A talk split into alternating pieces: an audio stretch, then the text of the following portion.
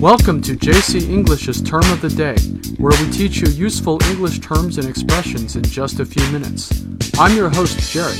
Hello, guys，我是 Cecilia，欢迎大家收听 JC 英语从洛杉矶发来的 Podcast。 Lately, there have been several incidents in which small children were saved in dramatic fashion from falling off of tall buildings. 是啊，最近这个媒体有很多关于孩子在高楼深处潜境哈、之后被成功营救的报道。 But earlier this week, there was another feat of bravery from a rather unexpected source.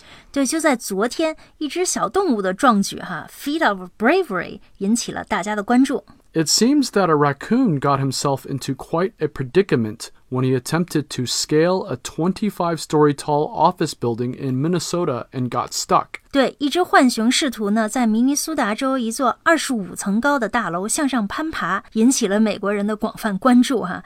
那这里这个浣熊的英文叫 Raccoon. 嗯，然后还有你说的这个向上攀爬这个用的词是 You can say scale or climb. 嗯、所以这个 scale 和 climb 是一个意思是吧 That's right. OK，那这只浣熊爬得很高，并且也不知道下一步要做什么，so he got stuck。 A passerby spotted the unlucky animal and began filming video, which was streamed online. 嗯，这个一位路人呢发现了这只不幸的小动物哈，并开始拍摄视频。然后呢，他把这个视频放在了网上。那么拍摄视频这个动作叫 Film video. 嗯，然后他把视频放在网上供大家浏览叫 Stream online. 嗯，明白。 So it seems that a crew of workers had removed him from the roof of a neighboring building, so he ended up climbing the side of the adjacent building. 对，据媒体报道呢，这只浣熊其实是被一座大楼顶楼的工人赶走的哈。结果没有想到，他又跑到旁边的大楼呢，并开始攀爬。那旁边的大楼这里用的词是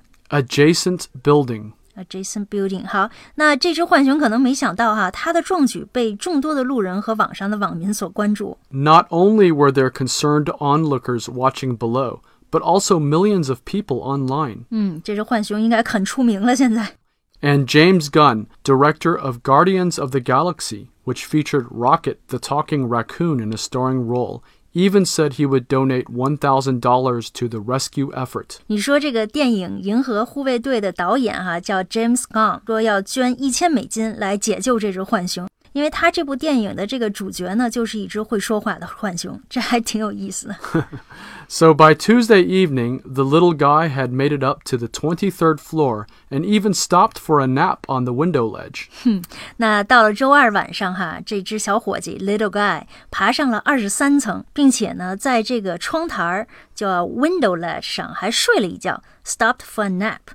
那话说这只浣熊也够胆大的啊，居然敢在二十多层的高楼外睡觉。那对了，他爬的这座大楼呢是 UBS 瑞银大厦，那估计 UBS 这个公司很高兴哈，这等于是给他们做了很好的免费宣传呀。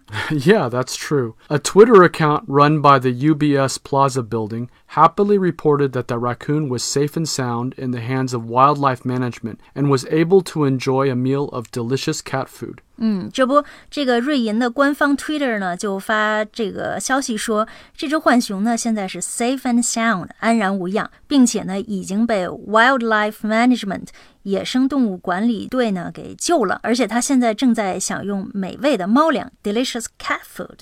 So, in the case of our little furry friend, all's well that ends well. Hopefully, he'll never get caught up in such a scary predicament again. 嗯，那事已至此呢，可谓圆满解决了。那众多的美国吃瓜观众呢，也算是心满意足了。据说网上有数万人关注这次的浣熊事件，哈，有至少四个 Twitter 账户呢开始以浣熊的口吻发文。那其中一个账号很快就聚集了超过一千一百五十名粉丝，这个估计比他过去几年积累的粉丝都多。 yeah, that's one popular raccoon. 好，那今天我们的节目就到这里了。我们跟大 大家聊了聊一只浣熊的历险记哈。那节目中提到的单词表达以及解释呢，可以在微信公众号 JC 英语的推送里找到。那么马上就到周末了，祝大家周末开开心心、愉愉快快。好，See you soon。Bye bye.